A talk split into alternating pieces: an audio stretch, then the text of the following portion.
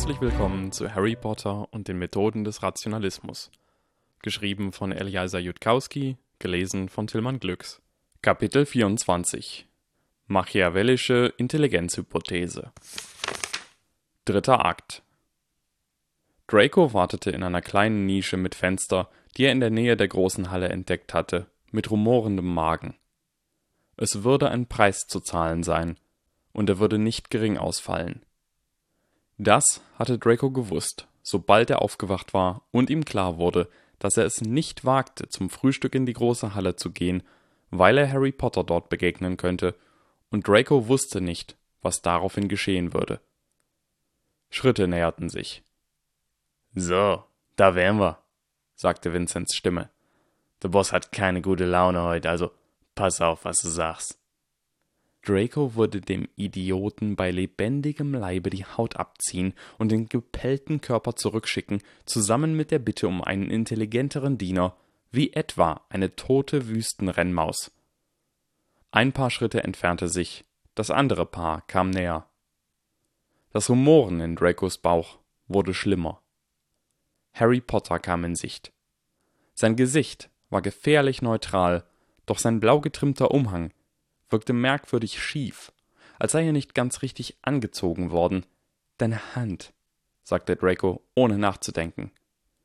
Harry hob den linken Arm, als wolle er sich selbst betrachten.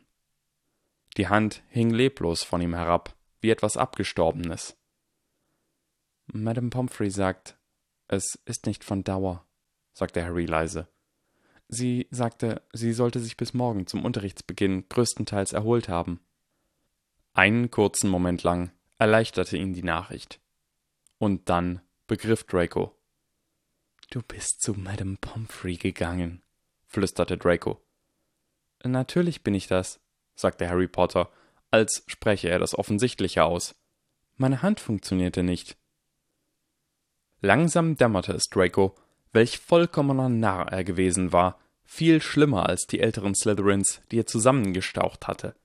Er war einfach davon ausgegangen, dass niemand die Behörden informieren würde, wenn ein Malfoy ihm etwas antat. Dass niemand jemals die Aufmerksamkeit von Lucius Malfoy würde erregen wollen.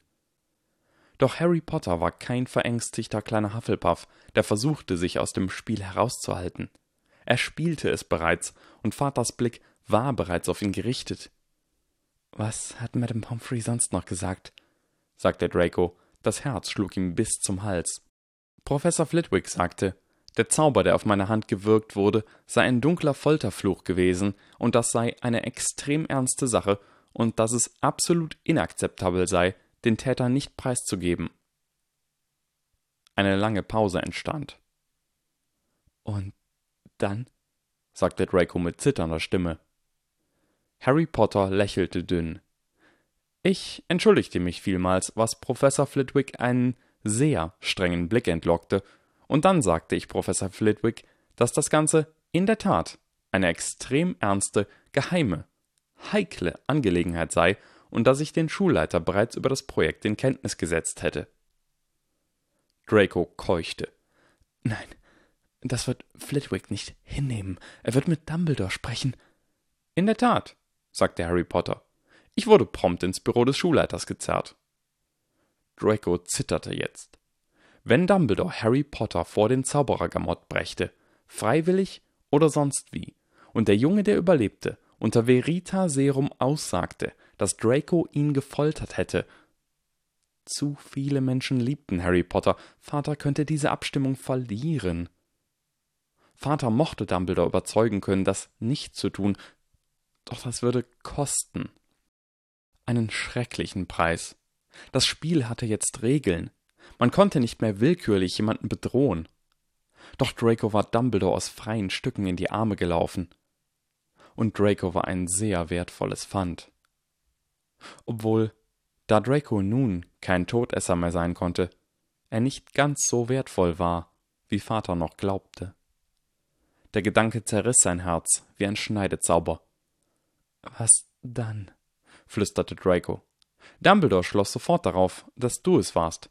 Er wusste, wir hatten uns miteinander bekannt gemacht. Das schlimmstmögliche Szenario. Wenn Dumbledore nicht erraten hätte, wer es getan hätte, hätte er vielleicht keine Legelementik riskiert, nur um es herauszubekommen. Doch wenn Dumbledore es wusste. Und? presste Draco hervor. Wir haben ein bisschen geplaudert. Und? Harry Potter grinste. Und ich erklärte ihm, dass es in seinem besten Interesse sei, nichts zu unternehmen. Dracos Geist lief gegen eine Ziegelmauer und zerbarst. Er starrte Harry Potter einfach nur mit offen hängendem Mund an, wie ein Idiot. So lange brauchte es, bis Draco begriff. Harry kannte Dumbledores mysteriöses Geheimnis, das Snape als Druckmittel genutzt hatte. Draco konnte es jetzt genau vor sich sehen. Dumbledore mit ernstem Blick, seine Ungeduld verbergend, als er Harry erklärte, wie ernst diese Angelegenheit sei. Und Harry, der Dumbledore höflich vermittelte, den Mund zu halten, wenn er wusste, was gut für ihn war. Vater hatte Draco vor genau solchen Leuten gewarnt, Menschen, die einen ruinieren konnten und trotzdem noch so sympathisch waren, dass es einem schwer fiel, sie richtig zu hassen. Woraufhin, sagte Harry, der Schulleiter Professor Flitwick mitteilte, dass dies in der Tat eine ernste und heikle Angelegenheit sei, von der er bereits unterrichtet worden sei, und er nicht glaube, dass es zu diesem Zeitpunkt weder mir noch irgendwem sonst helfe, darauf zu beharren. Professor Flitwick wollte etwas darüber sagen, dass die üblichen Ränkespiele des Schulleiters viel zu weit gegangen seien, und an diesem Punkt musste ich unterbrechen und erklären, dass es meine eigene Idee gewesen war und nichts, wozu der Schulleiter mich gedrängt hätte. Also wirbelte Professor Flitwick herum und fing an, mich zu belehren, und der Schulleiter unterbrach ihn und sagte, dass ich als der Junge, der überlebte, dazu verdammt sei, in verrückte und gefährliche Abenteuer zu geraten, also sei es sicherer, wenn ich sie absichtlich suche, als wenn sie mir zufällig zustoßen würden, und daraufhin rang Professor Flitwick seine kleinen Hände und begann uns beide mit seiner hohen Stimme darüber anzukreischen, dass es ihm völlig egal sei, was wir da zusammen auskochten, doch dass es nie wieder zu passieren habe, solange ich im Haus Ravenclaw sei, oder er würde mich hinauswerfen und ich könne nach Gryffindor gehen, wo all dieses Gedumbledore hingehöre. Harry machte es Draco wirklich schwer, ihn zu hassen.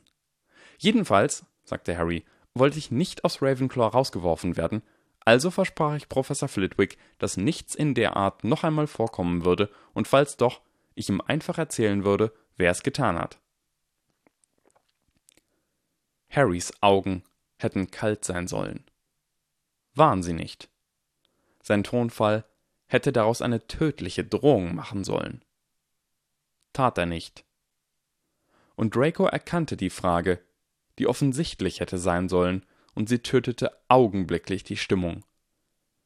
Warum hast du es nicht? Harry trat ans Fenster hinüber, in den kleinen Sonnenstrahl, der in die Nische hereinschien, und wandte den Blick nach draußen zu den grünen Ländereien von Hogwarts. Die Helligkeit strahlte ihn an, seinen Umhang, sein Gesicht. Warum ich es nicht getan habe? sagte Harry, seine Stimme gefasst. Ich schätze, weil ich einfach nicht wütend auf dich sein konnte. Ich wusste, ich hatte dich zuerst verletzt. Ich werde nicht einmal sagen, wir sind quitt, denn was ich dir angetan habe, war schlimmer als das, was du mit mir gemacht hast. Es war, als laufe er in eine weitere Ziegelmauer. Soweit es Draco betraf, hätte Harry zu jenem Zeitpunkt auch altertümliches Griechisch sprechen können. Dracos Geist suchte nach bekannten Mustern und versagte vollkommen. Die Aussage war ein Zugeständnis, das nicht in Harrys bestem Interesse gewesen war. Es war nicht einmal, was Harry sagen sollte, um Draco zu einem loyaleren Diener zu machen, nun, da Harry Macht über ihn hatte. Dazu sollte Harry betonen, wie großzügig er gewesen war, nicht, wie sehr er Draco verletzt hatte. Trotzdem, sagte Harry, und jetzt war seine Stimme leiser, fast ein Flüstern. Tu das bitte nicht nochmal, Draco. Es hat wirklich wehgetan, und ich bin nicht sicher, ob ich dir ein zweites Mal vergeben könnte. Ich bin nicht sicher, ob ich es wollen könnte. Draco verstand es einfach nicht. Versuchte Harry, sein Freund zu sein? Harry Potter konnte unmöglich so dumm sein zu glauben, das sei immer noch möglich, nach dem, was er getan hatte. Man konnte jemandes Freund und Verbündeter sein, wie Draco es mit Harry versucht hatte, oder man konnte sein Leben zerstören und ihm keine Wahl lassen. Nicht beides. Doch dann verstand Draco nicht, was Harry sonst vorhaben könnte. Und da kam Draco ein seltsamer Gedanke, etwas, wovon Harry gestern gesprochen hatte. Und der Gedanke war Teste es. Du bist als Wissenschaftler erwacht, hatte Harry gesagt, und selbst wenn du niemals lernst, deine Macht zu nutzen, wirst du immer nach Wegen suchen, deine Überzeugungen zu testen. Jene rätselhaften Worte, gesprochen, keuchend vor Schmerz, waren Draco immer wieder durch den Kopf gegangen. Wenn Harry vorgab, ein reuiger Freund zu sein, der versehentlich jemanden verletzt hatte, Du hast geplant, was du mir angetan hast, sagte Draco und schaffte es, den Hauch eines Vorwurfs in seine Stimme zu legen. Du hast es nicht getan, weil du wütend wurdest, du hast es getan, weil du es wolltest. Du Narr, würde Harry Potter sagen, natürlich habe ich es geplant, und jetzt gehörst du mir. Harry wandte sich wieder Draco zu. Was gestern passiert ist, war nicht der Plan, sagte Harry, scheinbar mit einem Kloß im Hals. Der Plan war, dass ich dir beibringen würde, warum es immer besser ist, die Wahrheit zu kennen, und dann hätten wir gemeinsam versucht, die Wahrheit über Blut herauszufinden, und was immer die Antwort wäre, wir würden sie akzeptieren. Gestern habe ich die Dinge überstürzt. Immer besser die Wahrheit zu kennen, sagte Draco kalt, als hättest du mir einen Gefallen getan. Harry nickte, warf Draco damit völlig aus der Bahn und sagte, was, wenn Lucius dieselbe Idee kommt wie mir, dass das Problem ist, dass stärkere Zauberer weniger Kinder haben. Er könnte ein Programm starten, die stärksten Reinblüter dafür zu bezahlen, mehr Kinder zu bekommen. Tatsächlich wäre es, wenn die Blutreinheitslehre richtig wäre, genau das, was Lucius tun sollte. Das Problem von seiner Seite aus angehen, wo er sofort Dinge in die Wege leiten kann. Im Augenblick, Draco, bist du Lucius einziger Freund, der versuchen würde, ihn davon abzuhalten, den unnötigen Aufwand zu betreiben, weil du der Einzige bist, der wirklich die Wahrheit kennt und die echten Ergebnisse vorhersagen kann. Draco kam der Gedanke, dass Harry Potter an einem so seltsamen Ort aufgewachsen war, dass er nun im Prinzip eher ein magisches Geschöpf war als ein Zauberer. Draco konnte einfach nicht sagen, was Harry als nächstes sagen oder tun würde. Warum? sagte Draco. Den Schmerz und Verrat in seine Stimme zu legen war überhaupt nicht schwer. Warum hast du mir das angetan? Was war dein Plan? Nun, sagte Harry, du bist Lucius Erbe, und ob du es glaubst oder nicht, Dumbledore denkt, ich gehöre zu ihm. Wir könnten also aufwachsen und ihre Kämpfe miteinander ausfechten. Oder wir könnten etwas anderes tun. Langsam nahm Dracos Geist das auf. Du willst einen Kampf bis zum Ende zwischen ihnen provozieren und dann die Macht ergreifen, wenn sie beide erschöpft sind. Draco fühlte kaltes Grauen in seiner Brust. Er würde das verhindern müssen, was es ihn auch kostete. Doch Harry schüttelte den Kopf. Bei den Sternen am Himmel nein. Nein? Dabei würdest du nicht mitmachen und ich ebenso wenig, sagte Harry. Das ist unsere Welt, wir wollen sie nicht zerstören. Doch stell dir vor, sagen wir, Lucius dächte, die Verschwörung sei dein Werkzeug, und du wärst auf seiner Seite. Dumbledore dächte, die Verschwörung sei mein Werkzeug, und ich sei auf seiner Seite. Lucius dächte, du hättest mich umgedreht, und Dumbledore würde glauben, die Verschwörung gehöre mir. Dumbledore dächte, ich hätte dich umgedreht, und Lucius würde glauben, die Verschwörung gehöre dir, und so würden sie uns beide behilflich sein, aber nur auf eine Weise, dass der andere es nicht mitbekommen würde. Draco musste seine Sprachlosigkeit nicht einmal vortäuschen. Vater hatte ihn einmal mitgenommen, um ein Stück namens Die Tragödie von Light anzusehen, über einen unglaublich cleveren Slytherin namens Light, der ausgezogen war, die Welt vom Bösen zu befreien, mit Hilfe eines antiken Rings, der jeden töten konnte, dessen Namen und Gesicht erkannte, und dessen Gegner ein weiterer unglaublich cleverer Slytherin war, ein Schurke namens Lawliet, der eine Verkleidung trug, um sein wahres Gesicht zu verbergen. Und Draco hatte an allen richtigen Stellen gerufen und gejubelt, besonders im Mittelteil. Und als das Stück traurig geendet hatte und Draco sehr enttäuscht gewesen war, hatte Vater behutsam angemerkt, das Wort Tragödie im Titel sei angemessen gewesen. Danach hatte Vater Draco gefragt, ob er verstände, wieso sie in dieses Stück gegangen seien. Draco hatte gemeint, um ihm beizubringen, so listig zu sein wie Light und Lawliet, wenn er erwachsen wurde. Vater hatte Draco gesagt, dass er unmöglich noch falscher liegen könnte und darauf hingewiesen, dass obwohl Lawliet klugerweise sein Gesicht verhüllt hatte, es keinen guten Grund gab, Light seinen Namen mitzuteilen. Vater hatte dann damit fortgefahren, fast jeden Teil des Stücks auseinander zu pflücken, während Draco mit immer größerer werdenden Augen lauschte. Und schließlich hatte Vater gesagt, dass Stücke wie dieses immer unrealistisch seien, denn hätte der Bühnenautor gewusst, was jemand, der tatsächlich so schlau war wie Light, wirklich tun würde, dann hätte der Bühnenautor selbst versucht, die Weltherrschaft an sich zu reißen, anstatt nur Stücke darüber zu schreiben. Daraufhin hatte Vater ihm von der Regel der Drei erzählt, die lautete, dass jeder Plan, für dessen Funktionieren das Eintreten von mehr als drei verschiedenen Dingen nötig war, im echten Leben niemals funktionieren würde. Vater hatte weiterhin erklärt, dass nur ein Narr sich an einem Plan versuchen würde, der so kompliziert wie möglich war, daher sei die echte Grenze zwei. Draco fehlten die Worte, um die schier kolossale Undurchführbarkeit von Harrys Masterplan zu beschreiben. Doch es war genau die Art von Fehler, die man machen würde, wenn man keine Mentoren hatte und sich für clever hielt und das Schmieden von Plänen aus Theaterstücken gelernt hatte. Also, sagte Harry, was hältst du von dem Plan? Er ist clever, sagte Draco langsam. Brillant zu rufen und vor Bewunderung nach Luft zu schnappen, hätte zu verdächtig ausgesehen. Harry, kann ich eine Frage stellen? Sicher, sagte Harry. Warum hast du Granger einen teuren Beutel gekauft? Um freundlich zu erscheinen, sagte Harry sofort. Allerdings erwarte ich, dass sie sich auch unwohl fühlt, falls sie in den nächsten Monaten irgendwelche kleinen Gefallen von mir ablehnt.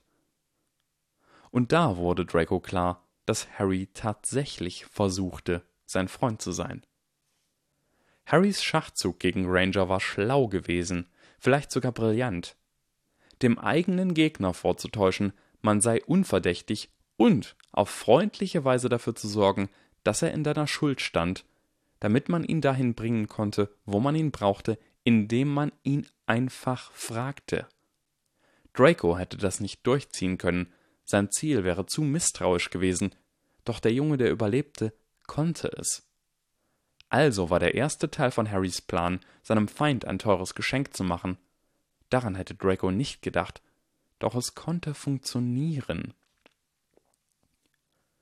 Wenn du Harrys Feind warst, wären seine Pläne zunächst schwer zu durchschauen, vielleicht sogar dämlich. Doch seine Logik ergab Sinn. Du würdest verstehen, dass er dich verletzen wollte.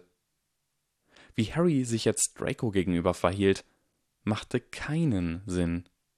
Denn wenn du Harrys Freund warst, dann versuchte er, mit dir Freundschaft zu schließen, auf die befremdliche, unverständliche Art und Weise, wie es ihm von Muggeln beigebracht worden war, selbst wenn das bedeutete, dein ganzes Leben zu zerstören. Die Stille dehnte sich aus. Ich weiß, ich habe unsere Freundschaft furchtbar missbraucht, sagte Harry schließlich.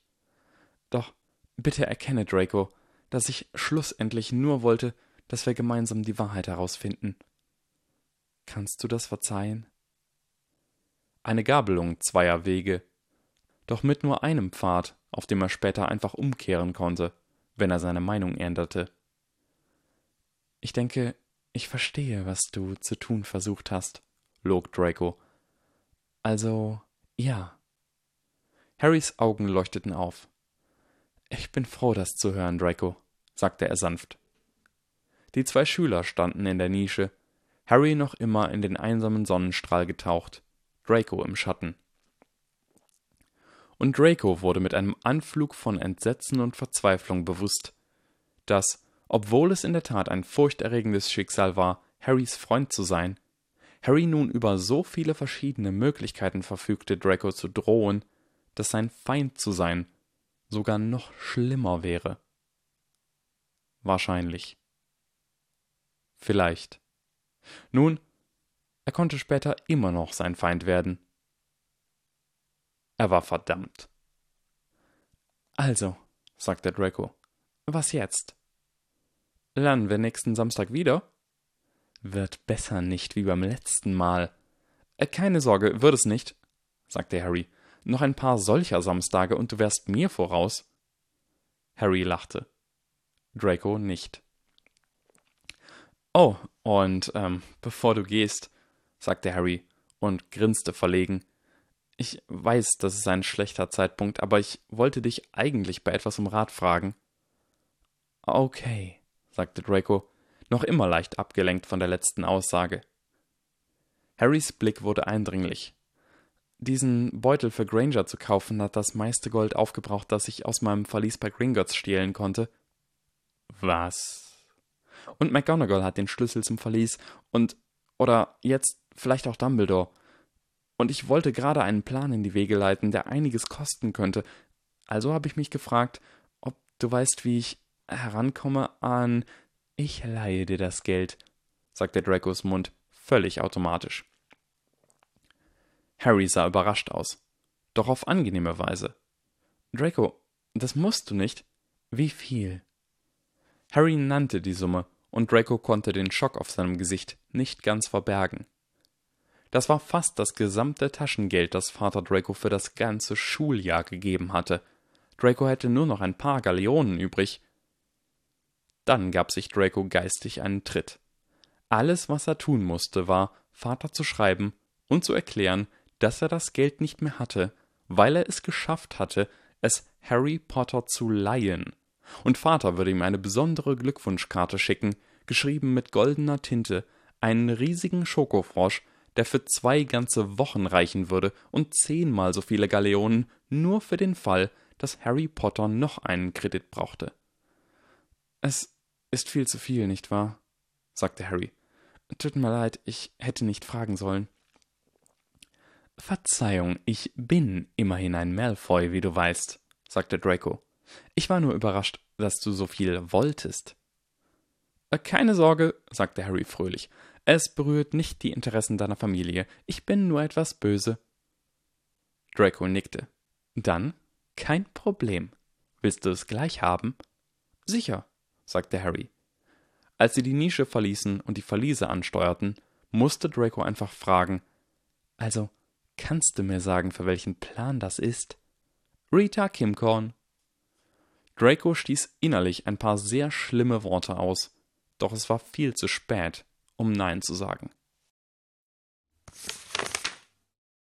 Als sie die Verliese erreicht hatten, hatte Draco begonnen, seine Gedanken wieder zu ordnen. Es fiel ihm schwer, Harry Potter zu hassen. Harry hatte versucht, freundlich zu sein, er war nur einfach wahnsinnig.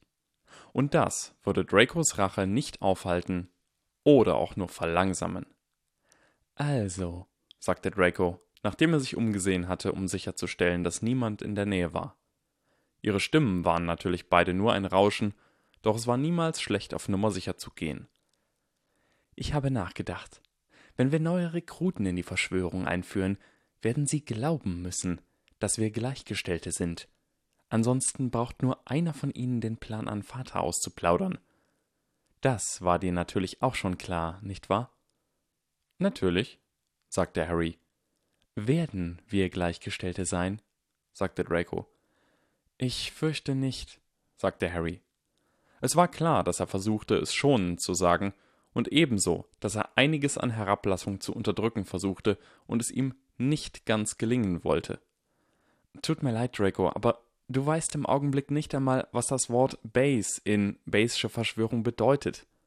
Du wirst noch monatelang studieren müssen, bevor wir irgendjemand anders aufnehmen, nur damit du eine gute Fassade aufrechterhalten kannst. Weil ich nicht genug Wissenschaft kenne, sagte Draco und bemühte sich sorgsam, neutral zu klingen, woraufhin Harry den Kopf schüttelte. Das Problem ist nicht, dass du nichts von spezifischen wissenschaftlichen Konzepten weißt, wie etwa Desoxyribonukleinsäure. Das würde dich nicht abhalten, mir gleichgestellt zu sein. Das Problem ist, dass du nicht geübt bist in den Methoden der Rationalität, den tieferen Geheimnissen dahinter, wie all diese Entdeckungen überhaupt gemacht wurden. Ich versuche, sie dir beizubringen, doch sie sind viel schwerer zu lernen. Denk daran, was wir gestern gemacht haben, Draco. Ja, du hast einiges an Arbeit gemacht, doch ich war der Einzige, der die Kontrolle hatte. Du hast einige der Fragen beantwortet. Ich habe sie alle gestellt. Du hast beim Schieben geholfen. Ich allein habe gesteuert. Und ohne die Methoden der Rationalität, Draco, kannst du unmöglich die Verschwörung dorthin führen, wo sie hingehört. Ich verstehe, sagte Draco. Seine Stimme klang enttäuscht. Harrys Stimme versuchte noch sanfter zu werden. Ich werde versuchen, deine Kompetenz zu respektieren, Draco, etwa bei sozialem Zeugs. Doch du musst auch meine Kompetenz anerkennen, und es ist einfach unmöglich, dass du mir gleichgestellt bist, wenn es um die Führung der Verschwörung geht. Du bist erst seit einem Tag ein Wissenschaftler. Du kennst ein Geheimnis der Desoxyribonukleinsäure und du bist in keiner der Methoden der Rationalität geübt. Ich verstehe, sagte Draco. Und das tat er. Soziales Zeugs, hatte Harry gesagt. Die Kontrolle der Verschwörung an sich zu reißen, würde wahrscheinlich nicht einmal schwierig. Und danach würde er Harry Potter töten, nur um sicher zu gehen. Die Erinnerung, wie elend er sich letzte Nacht innerlich gefühlt hatte, in dem Wissen, dass Harry schrie, stieg in Draco hoch. Draco dachte noch ein paar schlimme Worte. Na schön. Er würde Harry nicht töten. Harry war von Muggeln aufgezogen worden. Es war nicht seine Schuld, dass er verrückt war. Stattdessen würde Harry weiterleben, nur damit Draco ihm sagen könnte, es sei alles zu seinem eigenen Wohl gewesen. Wirklich, er sollte ihm wirklich dankbar sein und plötzlich durchzuckte Draco angenehm überraschend die Erkenntnis, dass es tatsächlich zu Harrys eigenem Besten war. Wenn Harry seinen Plan ausführte, Dumbledore und Vater für dumm zu verkaufen, würde er sterben. Das machte es perfekt. Draco würde Harry alle seine Träume wegnehmen, so wie Harry es mit ihm getan hatte. Draco würde Harry sagen, es sei zu seinem eigenen Besten gewesen, und es wäre die absolute Wahrheit. Draco würde die Verschwörung und die Macht der Wissenschaft in Händen halten, um die Zaubererwelt zu reinigen, und Vater würde so stolz auf ihn sein, als sei er ein Todesser. Harry Potters üble Pläne würden vereitelt und die Mächte des Guten würden triumphieren. Die perfekte Rache. Es sei denn. Gib einfach vor, dass du vorgibst, dass du ein Wissenschaftler bist, hatte Harry ihm gesagt.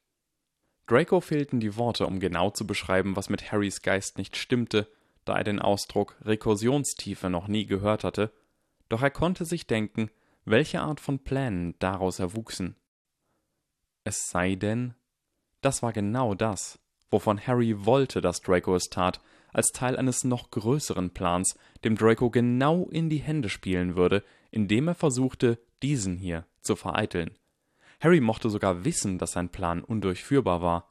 Er mochte keinen anderen Zweck erfüllen, außer Draco dazu zu verführen, ihn zu verhindern. Nein. In der Richtung lag der Irrsinn. Es musste eine Grenze geben, selbst der dunkle Lord hatte nicht so verdreht gedacht. Solche Dinge passierten im wahren Leben nicht, nur in Vaters dummen Gute-Nacht-Geschichten über dämliche Betonköpfe, die immer die Pläne des Helden vorantrieben, indem sie versuchten, ihn aufzuhalten. Und an Dracos Seite ging Harry mit einem Lächeln auf dem Gesicht, während er an die evolutionären Ursprünge der menschlichen Intelligenz dachte. Am Anfang, bevor Menschen wirklich verstanden, wie Evolution funktionierte, hatten sie verrückte Dinge gemacht, wie die menschliche Intelligenz hat sich entwickelt, damit wir bessere Werkzeuge erfinden konnten. Der Grund, warum das verrückt war, war der, dass nur eine einzige Person in einem Stamm ein Werkzeug erfinden musste, dann würde es jeder andere benutzen und es würde sich verbreiten zu anderen Stämmen und noch von ihren Nachfahren hundert Jahre später genutzt werden. Vom Standpunkt des wissenschaftlichen Fortschritts aus gesehen war das toll, doch aus evolutionärer Sicht bedeutete es, dass die Person, die etwas erfand, keinen großen Überlebensvorteil bekam, nicht so viel mehr Kinder hatte als alle anderen. Nur relative Überlebensvorteile konnten die relative Häufigkeit eines Gens in einer Population erhöhen und eine einsame Mutation an einen Punkt bringen, an dem sie universell wurde und jeder sie hatte. Und brillante Erfindungen waren einfach nicht häufig genug, um die Art von dauerhaftem Selektionsdruck zu erzeugen, die es brauchte, um eine Mutation zu fördern. Es war eine naheliegende Vermutung, wenn man sich Menschen mit ihren Gewehren und Panzern und Atomwaffen ansah und sie mit Schimpansen verglich, dass die Intelligenz zum Erschaffen von Technologie diente. Eine naheliegende Vermutung, aber falsch. Bevor Menschen wirklich verstanden, wie Evolution funktionierte, hatten sie verrückte Dinge gemacht wie das Klima veränderte sich und Stämme mussten auswandern und Menschen mussten schlauer werden, um all die neuen Probleme zu lösen. Doch menschliche Wesen hatten ein viermal so großes Gehirn wie ein Schimpanse. 20 Prozent der metabolischen Energie wurden dazu verwendet, das Gehirn zu versorgen. Menschen waren lächerlich viel schlauer als jede andere Spezies. So etwas geschah nicht, nur weil die Umwelt etwas schwierigere Anforderungen stellte. Dann würden die Organismen nur ein wenig schlauer werden, um sie zu lösen. Um schlussendlich dieses gigantische, übergroße Gehirn hervorzubringen, musste es irgendeinen außer Kontrolle geratenen evolutionären Prozess gegeben haben, etwas, das immer, immer weiter und weiter Druck ausübte, ohne Ende. Und heutige Wissenschaftler hatten eine ziemlich genaue Ahnung, was dieser außer Kontrolle geratene evolutionäre Prozess gewesen war. Harry hatte einmal ein berühmtes Buch namens Unsere haarigen Vettern gelesen. Das Buch hatte beschrieben, wie ein erwachsener Schimpanse namens Louis den alternden Alpha, Jeroen, herausgefordert hatte, mit Hilfe eines jungen, vor kurzem erwachsen gewordenen Schimpansen namens Nicky. Nicky hatte sich nicht direkt in die Kämpfe zwischen Louis und Jeroen eingemischt, hatte jedoch Jerons andere Unterstützer im Stamm davon abgehalten, ihm zu Hilfe zu kommen, sie abgelenkt, wann immer sich eine Auseinandersetzung zwischen Louis und Jeroen anbahnte. Und bei Zeiten hatte Louis gewonnen und war der neue Alpha geworden, mit Nicky als dem zweitmächtigsten. Obwohl es nicht sehr lange gedauert hatte, bis Nicky eine Allianz mit dem besiegten Jeroen gebildet und Louis gestürzt hatte und der neue Alpha geworden war. Da wusste man wirklich zu schätzen, was Millionen von Jahren, in denen Hominiden versucht hatten, sich gegenseitig zu übertreffen, ein evolutionäres Wettrüsten ohne Ende zustande gebracht hatten, was gesteigerte geistige Kapazität anging. Denn, mal ehrlich, ein Mensch hätte das wirklich kommen sehen.